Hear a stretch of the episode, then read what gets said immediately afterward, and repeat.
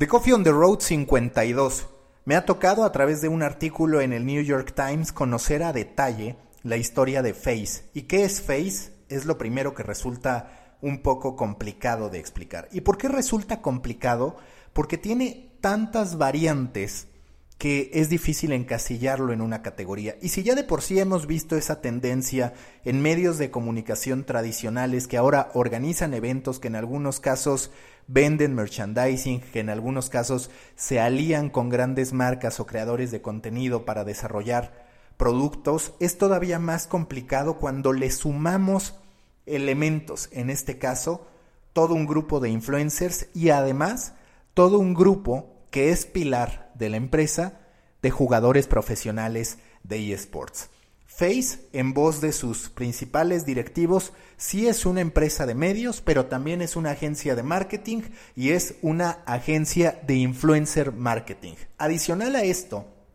tiene negocios de e-commerce, tiene negocios en torno a merchandising, tiene una casa productora de contenido para marcas, tiene un negocio de manejo de talentos, tiene también un equipo de ventas que funciona como una pequeña agencia de publicidad y además de todo desarrolla software a petición de talentos. ¿De qué modo monetiza? De todos estos. También a través de una presencia muy fuerte e impacto directo en la vida de adolescentes que han empezado a tatuarse el logotipo de Face y que también han empezado a dibujar en sus libretas el mismo logotipo. Lo que han hecho en materia de marketing, en materia de comunidad, para decirlo de alguna manera, es extraordinario, porque todos sus representantes empiezan con el nombre Face, con la palabra Face escrito con Z. Por ejemplo, Face Banks de 27 años, Face Temper de 24, Face Rain de 23, Face Apex también de 23. En su conjunto acumulan cualquier cantidad de seguidores y la sola cuenta principal de Face Clan en Instagram tiene 7.5 millones de seguidores. Lo que ellos han hecho es convertir la vida como si fueran las Kardashian de todos estos influencers en un evento en vivo, en una oportunidad de generar contenido todo el tiempo. Para mantenerlos reunidos lo que hicieron fue adquirir unas residencias extraordinarias de 12.500 pies en Hollywood Hills, en Los Ángeles, para poder tener reunidos ahí a sus talentos principales en una de las casas y en la segunda tener al que ellos llaman talento adyacente, donde por ejemplo está una maestra de fitness, donde también hay especialistas en nutrición y demás. A la fecha tienen 34 creadores de contenido, 15 jugadores profesionales de eSports que todos ellos son entertainers. Y de hecho el origen de Face, que es otro de los grandes fenómenos que vamos a estar viendo, no está tanto en el éxito en los eSports, sino en la extravagancia. Hace muchos años, cuando Call of Duty era uno de los principales videojuegos,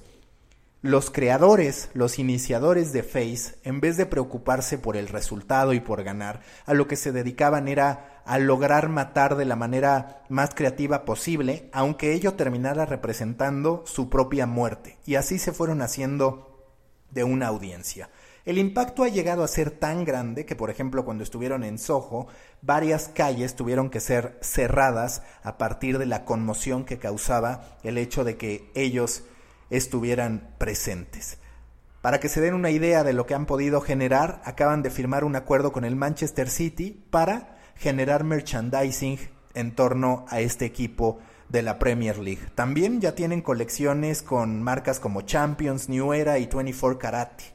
hablando de una marca de alta línea en Japón. Y no solo eso, como se han dado cuenta que su generación de creadores de contenido empieza a hacerse vieja, y entendamos por vieja entre 24, 25, 27 años, han empezado a reclutar a niños, así tenemos que decirlo, de 12 y 13 años que pasan gran parte de su tiempo jugando videojuegos. De hecho, los propios creadores de contenido aseguran que lo que los usuarios, que lo que sus seguidores ven, no es más que la parte divertida, la parte cool de su vida al interior de estas casas, porque lo que ellos refieren es que 90% de su tiempo se la pasan jugando, no salen gran cosa, no tienen grandes eventos sociales, pero eso sí, organizan fiestas multitudinarias y saben cómo impactar, porque lo que hacen es que en vez de fortalecer el estereotipo del jugador de eSports y en términos generales de videojuegos que podríamos ubicar como antisocial, como no necesariamente muy bien trabajado en el aspecto físico, no muy carismático, ellos lo que hacen es complementar todas esas horas de juego en su cuarto con regímenes de nutrición, con también dietas balanceadas, con activaciones en materia de fitness, hacen ejercicio, todo para convertirse en verdaderos promotores de un estilo de vida en torno al gaming. Uno de sus competidores, 100 Tips, acaba de levantar 35 millones de dólares bajo la misma apuesta, fusionar el estilo de vida, la cultura pop con el gaming. Y eso que se trata de una empresa mucho más pequeña en términos de alcance que lo que tiene Face. Como les decía, en el caso de Face hablamos de simplemente su cuenta central en Instagram, 7.5 millones de seguidores, mientras que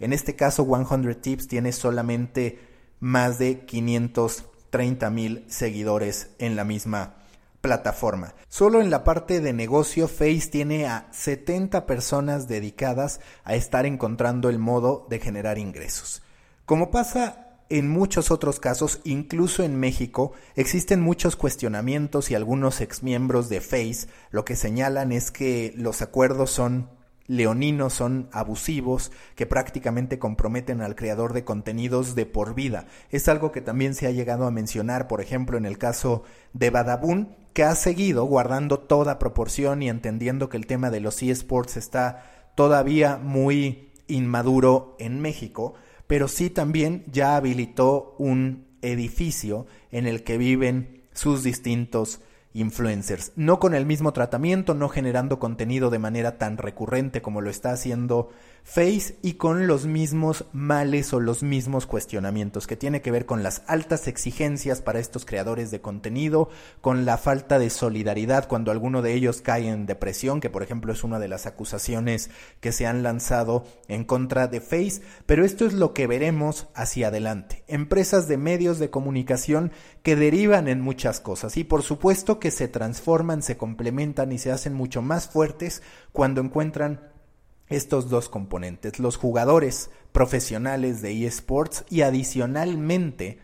la presencia de influencers que tengan esta capacidad de contar su vida y no teman y no se fastidien ante el hecho de estar siendo exhibidos de manera constante. Uno de los desafíos de Face, al que habrá que estar siguiendo de manera muy recurrente, es lograr incorporar a las mujeres a esta fusión entre cultura gamer y estilo de vida, porque lo que ellos refieren es que se tiene que romper ese paradigma en el que son los hombres los principales atletas, promotores y protagonistas de la industria de los videojuegos, en particular de los videojuegos competitivos, y de hecho uno de sus integrantes de nueva generación es una mujer porque lo que perciben más allá de la responsabilidad social y del deseo de inclusión que pueda haber es que detrás del merchandising hay evidentemente una gran oportunidad en el mercado femenino. Vamos a ver si lo consiguen y esperemos a ver cómo se van desarrollando este tipo de empresas. Para conocer más de Face y para que les comparta el artículo en cuestión, les recomiendo que se sumen a Proyecto Morona, grupo en Facebook para pequeños creadores de grandes ideas. Ya somos 475 y contando.